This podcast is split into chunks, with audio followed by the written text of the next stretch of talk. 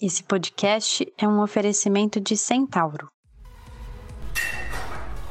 Pessoal, é. Qual a série que eu faço agora, hein? Garoto, faz 4 de 15 aí.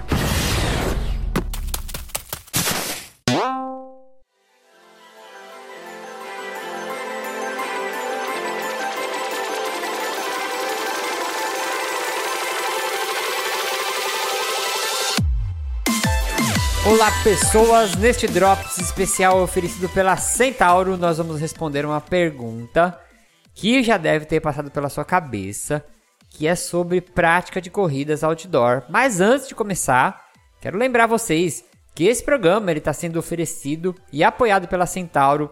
Então é muito importante que a gente, vocês que gostam do 4 de 15, que acompanham o 4 de 15, que sabem da importância de empresas que têm iniciativas para incentivar a prática de saúde, de exercício, né, a prática de atividade física, que estão apoiando a nossa profissão, que estão apoiando a divulgação científica da nossa profissão. Então você que está ouvindo, entra lá no perfil arroba Centauro Ave Paulista ou arroba Centauro Esportes e dá um alô para eles lá, fala, poxa, legal, vim aqui do 4 de 15, manda um amor para eles, porque a gente está fazendo uma parceria muito legal, né, Sensei? Boa, isso aí. E hoje estou aqui com o meu parceiro do crime, professor Gilmar Esteves. Fala, galera. E hoje, Sensei, qual a pergunta que nós vamos responder? Bora lá então, Yu. Vamos para a pergunta desse Drops.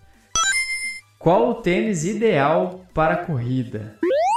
Polêmico, hein, Japa? Boa, então. Essa é uma pergunta polêmica que pode desenrolar aí um monte de conteúdo de pauta, né? Mas, da onde que veio essa pergunta?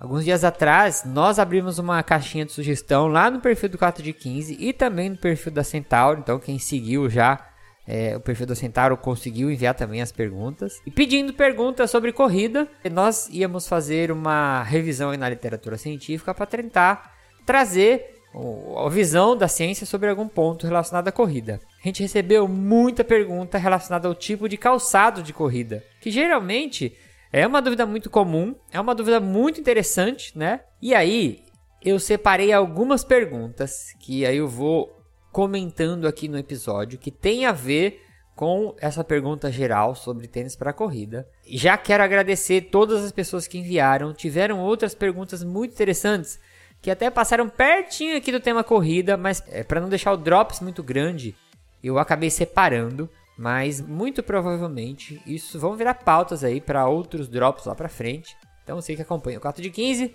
você vai ver é, algumas dessas perguntas ainda futuramente em próximos drops. Isso aí. Vamos lá então, Cissei? Bora lá. Então, na literatura científica, ela tem muitos dados sobre biomecânica da corrida e estuda o efeito dos calçados sobre padrão de pisada, né? Então esse é um tema, como o Gilmar falou aí, também bem amplo é bem complexo e nós vamos pegar alguns pontos específicos, como a gente comentou. Algumas coisas que são bem importantes, na verdade, aqui quatro pontos que são muito importantes antes da gente começar esse drops. Primeiro, nós não vamos citar a marca dos tênis e nós vamos falar as características dos tênis, mesmo que no artigo ele tenha usado a marca X, a marca Y. Nós não vamos falar. Por quê? Porque é, é, tem muito desse lance da pessoa gostar de uma marca e, e detestar outra marca, né? Aí você fala, ah, uhum. o tênis estudado é a marca X, e você não gosta daquela marca, né? Você tem um.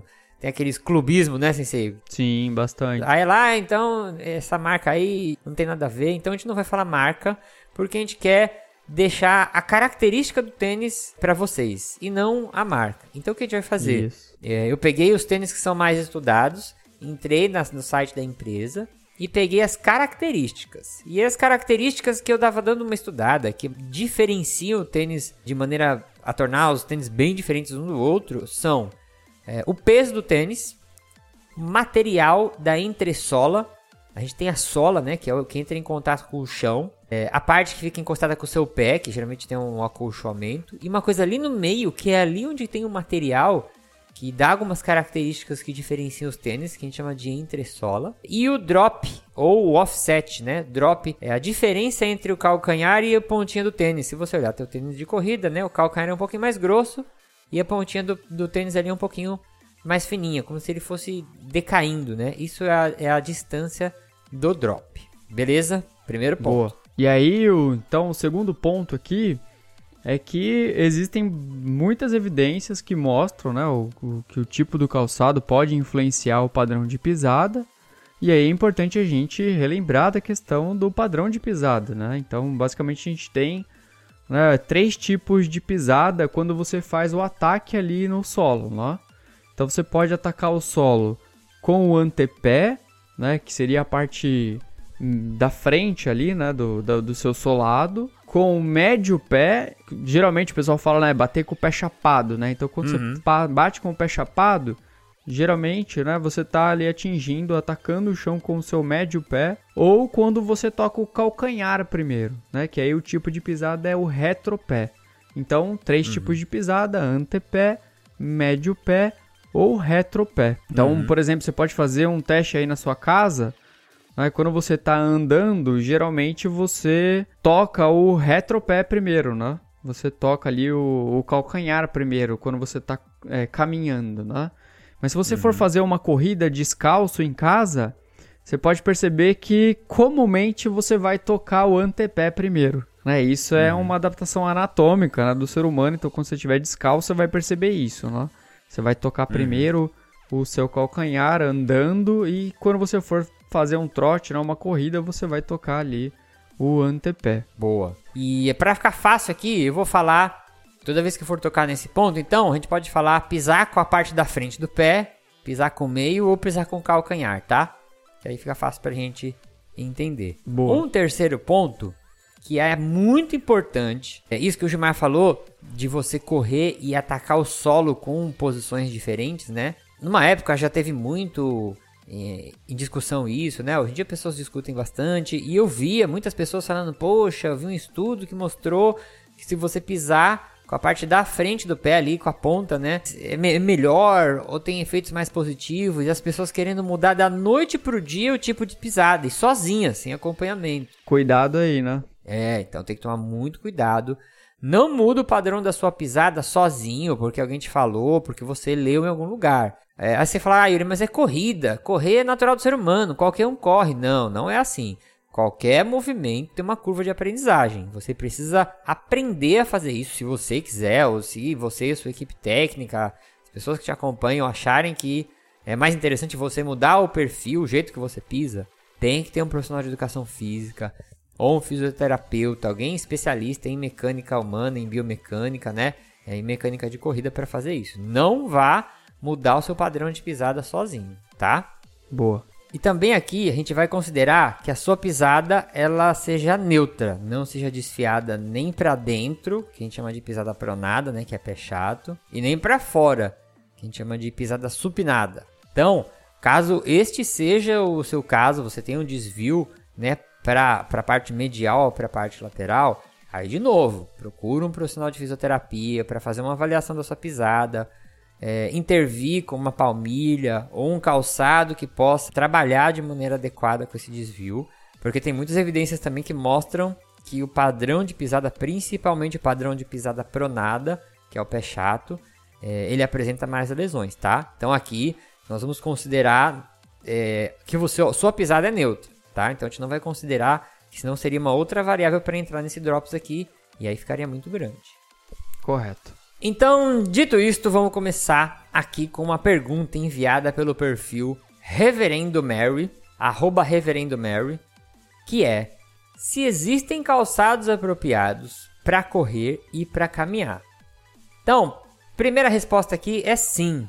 Para caminhada, a gente tem exigências um pouco menores, né? Porque o impacto da caminhada ela é menor do que da corrida e o padrão de pisada para caminhar é basicamente igual. Você pode pegar milhões de pessoas caminhando, né? A maioria, a grande, grande maioria, vai caminhar no mesmo padrão.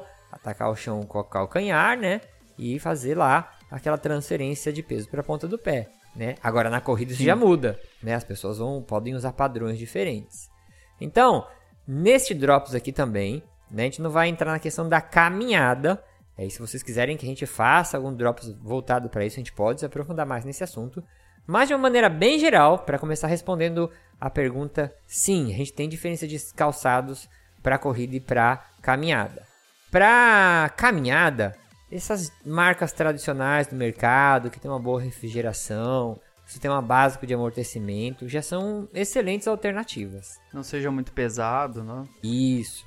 Agora, se a gente for para corrida, aí a gente vai entrar aqui nos artigos que a gente estudou aqui embaixo. A gente já tem algumas características que vão é, exigir tênis um pouco mais especializados, né? Então, vamos lá com relação ao peso do tênis.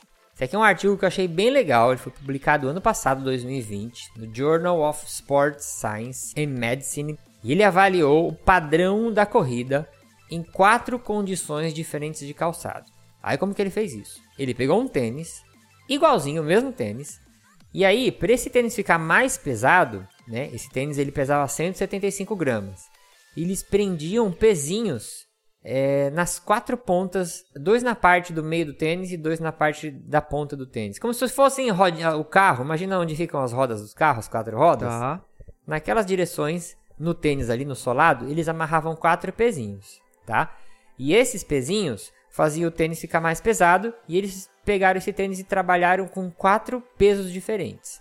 175 gramas, que era o peso do tênis, 255 gramas, 335 gramas e 415 gramas, tá? E aí o que esse artigo viu? Para quem já está acostumado a correr pisando lá com a parte da frente do pé no chão primeiro, né? O antepé, é, o peso do tênis não mudou nada. A pessoa correu e continuou com o mesmo padrão de ataque do solo, né? Ataque do solo que a gente chama é a forma como você vai pisar no chão. Porém, conforme o peso do tênis ia aumentando, e aí lembrando, todos os voluntários dessa pesquisa correram com todos os pesos diferentes. Então eles comparavam a mesma pessoa, vamos dizer assim, com ela mesma, né? Então é como se eu fosse correr com todos os diferentes tipos de peso. Um típico crossover, né?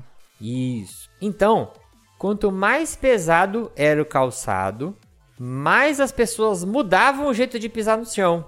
Conforme o tênis ia ficando mais pesado, elas iam começando a pisar no chão com o médio pé, e o artigo sugere que é uma forma de reduzir as forças de impacto, tá? Então a dica aqui é sempre dar uma olhada o padrão de pisada que você usa para correr. E se você corre com os calcanhares, prefira os tênis com amortecimento no calcanhar e os tênis mais leves, porque de acordo com essa pesquisa, se você me pega um tênis muito pesado e você corre com calcanhar, pode ser, né? E agora eu tô falando pode ser, porque existem outras adaptações, né? A gente está falando de seres humanos, isso pode variar de pessoa para pessoa, mas pode ser que por causa do peso do tênis, isso interfira na forma como você vai pisar no chão. E como eu falei agora, alguns minutos atrás, é perigoso da noite para o dia você mudar a forma que você pisa no chão, né? E isso aconteceu nessa pesquisa quando eles mudaram o peso de tênis. Então, um cuidado aí. Outra coisa que os calçados mais pesados, eles aumentam a força de reação do solo vertical. Essa é uma medida que chama força de reação do solo vertical. E que é uma das medidas envolvidas na avaliação do impacto quando você pisa no chão, né? Todo mundo fala, ah, tem que diminuir o impacto para diminuir as lesões. Tá certo, Sim. né? Então, é, um tênis mais pesado, aumentando essa força de reação vertical, pode ser um fator agravador para aumentar o número de lesões nos membros inferiores, tá? Mas hoje, né, Sensei, a gente tem a tendência é que a tecnologia vai evoluindo, os tênis vão ficando mais leves também, né? Sim, sim. Eu acredito que a tendência mesmo na tecnologia de calçados de corrida é sempre ir pro cada vez mais leve. Não acredito que vá, né, cada vez ficar mais pesado, né, o tênis. É, um material que seja resistente, né, e cada vez mais, mais leve e confortável. É, então acho que isso é uma tendência que vai acontecer, mas, de novo aqui um ponto para você optar por calçados leves. E a diferença no peso também ela afeta a ativação muscular e ela pode fadigar os músculos das pernas de formas diferentes, tá? É, aqui tem o tênis mais pesado, o tênis mais leve, um fadiga mais a parte anterior da perna. Quando eu falo perna, perna, eu falo do joelho para baixo, tá? Anatomicamente, do joelho sim, até sim. o nosso pé é a perna, né? O que tá para cima é a coxa. coxa. Então, a, os músculos da perna né? Dependendo do tipo de tênis, eles podem fadigar. Qual que é o perigo disso? O músculo, conforme ele fadiga, ele começa a não contrair de maneira tão eficiente, pode aumentar o risco de lesão. Lembrando que corrida é uma sequência de centenas e de milhares de movimentos repetidos. E se você começa a repetir um movimento com o músculo fadigado, a chance de você ter uma lesão porque aquele músculo não está absorvendo o impacto ou fazendo o movimento da maneira correta aumenta, tá? E isso aqui é uma recomendação geral, né? Mas sempre manter e dar uma atenção pros músculos da perna. A gente treina bastante, né, o gastrocnêmio, que é o que a gente chama de batata da perna, mas também treinar o tibial anterior, que é esse músculo que fica na Sim. canela, né? Isso é muito importante e às vezes pessoa- as pessoas negligenciam isso. Bom, vamos pro segundo artigo aqui, sensei, Bora, vamos lá. que é a pergunta que o nosso amigo Jesser mandou. Então aqui, ó, é uma pergunta do perfil arroba Jesser Almeida. E ele perguntou se um tênis pode melhorar a performance. Aqui a gente chegou bem no core mesmo, né? Bem na parte central da questão aqui do, do, do nosso Drops. Pergunta chave. Isso. E aí eu achei um estudo bem legal de 2019. E, gente, quando a gente vai procurar estudos para trazer aqui no podcast ou para explicar, é, a gente sempre se preocupa em olhar a metodologia do estudo, né? Porque às vezes tem estudos que às vezes até tem uma pergunta legal, mas tem uma metodologia bem furada e ele perde poder de explicar as coisas, né? De ajudar a gente a pensar, refletir sobre as coisas, né? Esse estudo ele tem uma metodologia bem legal, mas basicamente aqui é, ele foi publicado no Journal of Sport Science, né? E ele avaliou 19 corredores. Aí eles fizeram testes com três tipos de tênis. Agora, ó, presta atenção aí você que tá ouvindo. Eles pegaram os tênis que são mais utilizados em maratonistas de elite, tá? Então, eles compraram lá três tipos de tênis. Eu vou chamar de calçado 1, calçado 2 e calçado 3. Então decora comigo. O calçado 1, ele tinha 184 gramas. O calçado 2, 187. E o 3, 181. Então, né, Cecília? Era Muito próximos, né? Bem parecidos, bem parecidos. Olha o que, que mudava aqui. A entressola, que é aquele material que eu falei que fica entre a sola, que está em contato no chão, e aquela almofadinha, aquele colchadinho que fica em contato com o seu pé. Ali que tá a tecnologia da bagaça. Então, ó, É. o calçado 1, ele tinha uma entressola de uma placa de fibra de carbono leve. O calçado 2 tinha uma entressola de poliuretano termoplástico. E o calçado 3 tinha uma entressola com esferas de EVA comprimidas, tá? Então, ó, o primeiro tênis era placa de fibra de carbono, segundo poliuretano e o terceiro esferas de EVA. Dá vontade de comprar os três. Dá vontade de gostar por esses nomes, né? É, vou só correr. Hoje eu nome. vou. Já pensou se tu vai correr? Tu falou hoje eu vou correr com o calçado de placa de fibra de carbono. Pô, hoje eu vou correr o de EVA. É, amanhã esferas de EVA comprimidas. É, e também eles tinham uma diferença no drop, né? Que é aquela diferença que eu te falei do, do- da parte do calcanhar para a parte da ponta do tênis. Que no primeiro tênis era 10 milímetros, o segundo também era igual, 10 milímetros, e o terceiro calçado 8 milímetros. Mas a grande diferença aí tá no material que tá no meio da sola ali. E eu vou explicar por que que isso faz diferença mais para frente. Então, o calçado 1, que tem a entressola de fibra de carbono, ele se mostrou mais eficiente porque ele aumentou a economia de corrida em 2,8%, comparado com o calçado 2 e 1,9% com o calçado 3.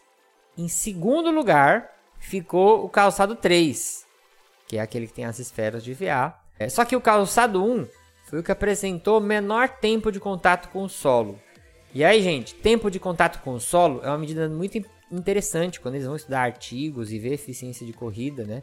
Porque imagina assim, quanto mais tempo a pessoa durante uma corrida está em contato com o solo, menos ela tá, é, vamos dizer assim, voando, indo para frente, porque você tem que lembrar que uma corrida é uma sequência de saltos, né? A pessoa tá pulando para frente, pulando, pulando, tem- por isso que a corrida tem uma fase que chama fase aérea, né? Que é a fase que você tá com os dois pés fora do chão. Então, quanto mais tempo teu pé tem contato do chão, menos tempo você tá na fase aérea. Então, se você pega corredores de elite, né, eles treinam para diminuir esse tempo de contato com o solo. E se o calçado ajudar a proporcionar isso, é bem interessante. E isso influencia na economia de corrida, né? Exatamente. Diretamente. E aí, rapidamente, né, economia de corrida é, abrange aqui vários fatores, né, mas esse é um deles, né?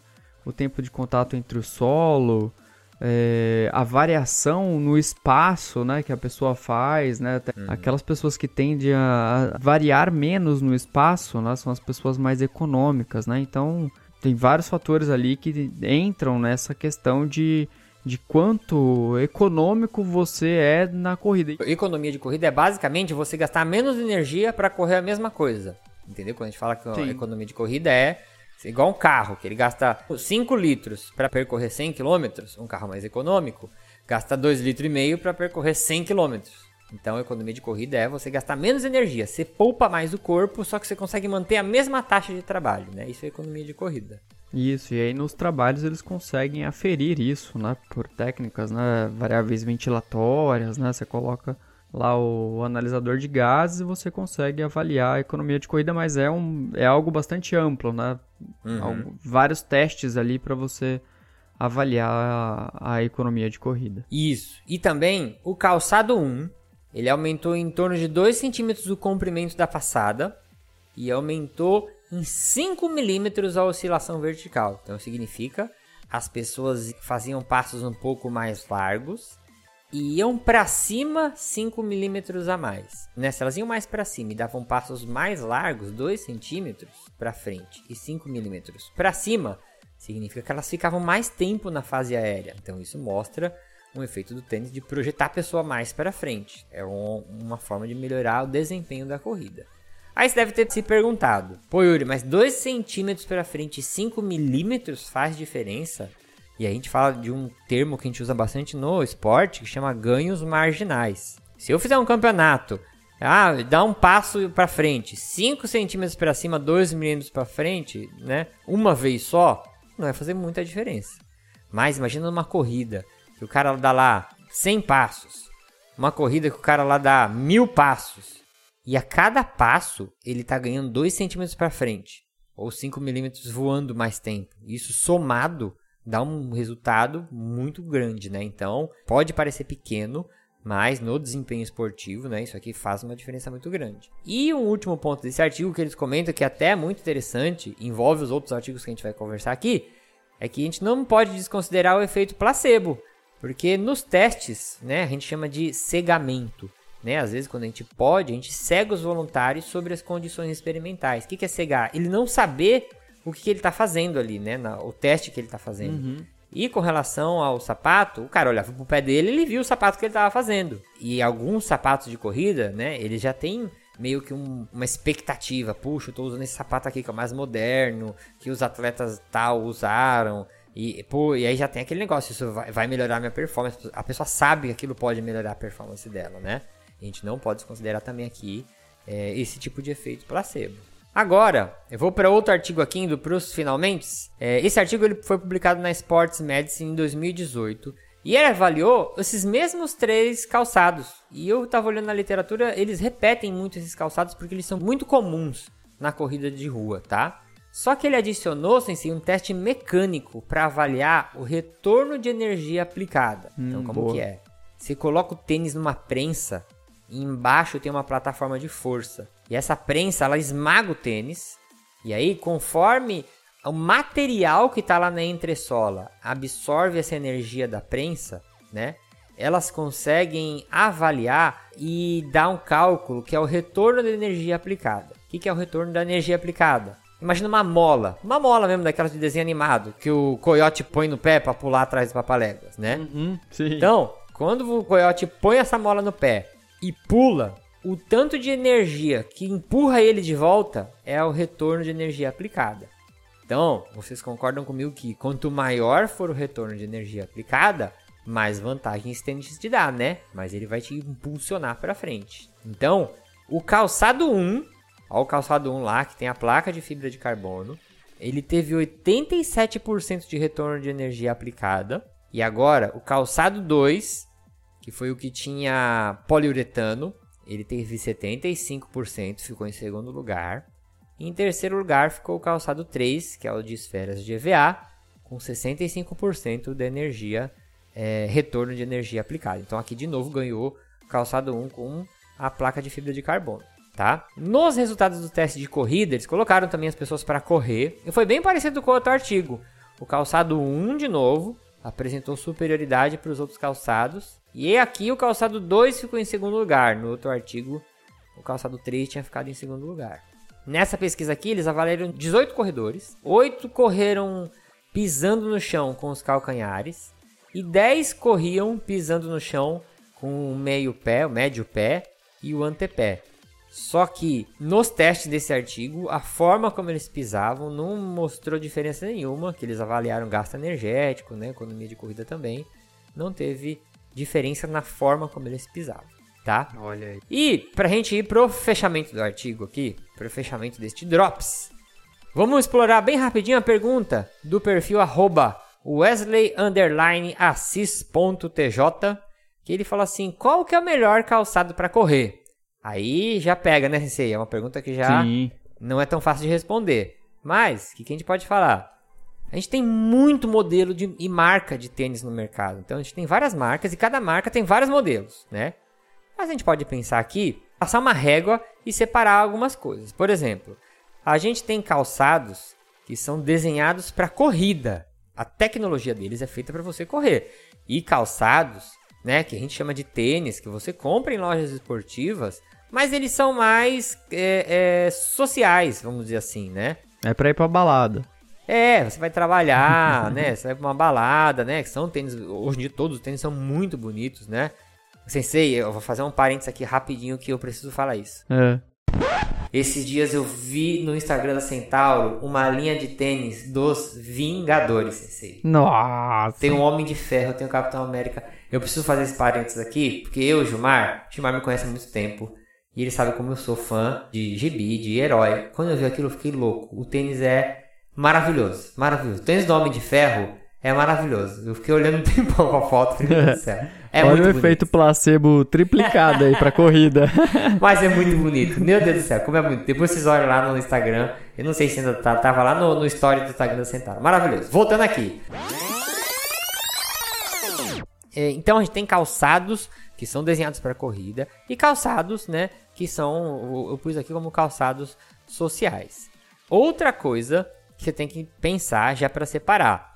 Muito cuidado, porque tem calçados que são cópias idênticas de calçados de corrida. E aí, você pode comprar um calçado desse de cópia, só que ele não tem a tecnologia, ele não vai ter uma placa de fibra de carbono lá no meio, ele vai ter um pedaço de plástico lá no meio da, da entressola, se tiver uma entressola, né, sensei? Hum, Então, pois é. muito cuidado. Às vezes fala, ah, peguei uma promoção, esse tênis está na metade do preço. Gente, não tem almoço grátis, né? O negócio custa mil reais e tá- alguém tá vendendo por 200, por 300, alguma coisa tá muito errada aí, tá? Então, eu sempre falo, né? Vá nas lojas especializadas para comprar esse tênis. Se, por exemplo, se você for na prateleira da Centauro e pegar um tênis, você pode pegar de olho fechado, que ali você vai estar pegando um produto que é de marca, certificado, né? Que é o produto de original. Agora você vai lá na 25 de março e tem um cara te vendendo um tênis numa barraquinha lá. Você pode olhar, pode ser igualzinho, pode ter a mesma cor, pode ter o mesmo cheiro, pode ser tudo igual, mas gente, É, qualquer feirinha de rua que você não sabe a procedência, né? Você pode estar comprando Exatamente. gato por lebre aí. Então, né, toma muito cuidado quando você vai comprar esses tênis aí, porque, de novo, lembra, não existe almoço de graça. Dito isso, características como o peso do calçado, principalmente a tecnologia do material da entressola, acabam fazendo muita diferença. Nos casos dos calçados avaliados nos artigos que nós lemos aqui, né, para essa pauta, a tecnologia que usou a placa de fibra de carbono se mostrou muito eficaz, né? E- Mas a gente sabe que isso interfere no preço do calçado também, né? Todo mundo leva em consideração custo-benefício quando a gente vai comprar qualquer coisa, né? Na hora de comprar um calçado também é igual. Só que a gente não pode deixar de lembrar que quando você está comprando um calçado para correr, você está comprando o principal acessório para corrida. É diferente você comprar um calçado para você ir trabalhar, ou para você ir num casamento, sei lá, porque você tem vários calçados, né? Aí se aquele te machucar, se for ruim, você troca, amanhã eu vou com outro. É. E geralmente quem vai correr tem às vezes um tênis, dois tênis, não tem tanto tênis de corrida assim. Então, É, e gasta rápido também, né, Yu? sim, sim, o tênis também gasta. Frequentemente, se você é um corredor assíduo, né, que, que treina constantemente, constantemente você também terá que trocar o seu tênis. né? Uhum. Ele vai se desgastando e aí aos poucos você vai ter que ir trocando. Então, sempre lembra que o calçado de corrida é uma peça bem importante, que além de oferecer um desempenho, igual a gente mostrou aqui, ele é desenhado para te dar mais conforto, né, para te evitar algumas lesões. Então, dá, dê muita atenção, né? Você está investindo um dinheiro, às vezes pode ser mais caro, né? Ou às vezes você pode comparar com um tênis de passeio, ele ser muito mais caro, mas é uma coisa que é, pode te ajudar bastante, né? Então tem que tomar bastante cuidado quando você for calcular esse custo-benefício aí, tá? Não cuidado para ir no, no, no, muito barato também, né? Para você é, não se prejudicar. Então a resposta é: nós temos calçados ideais sim para corrida.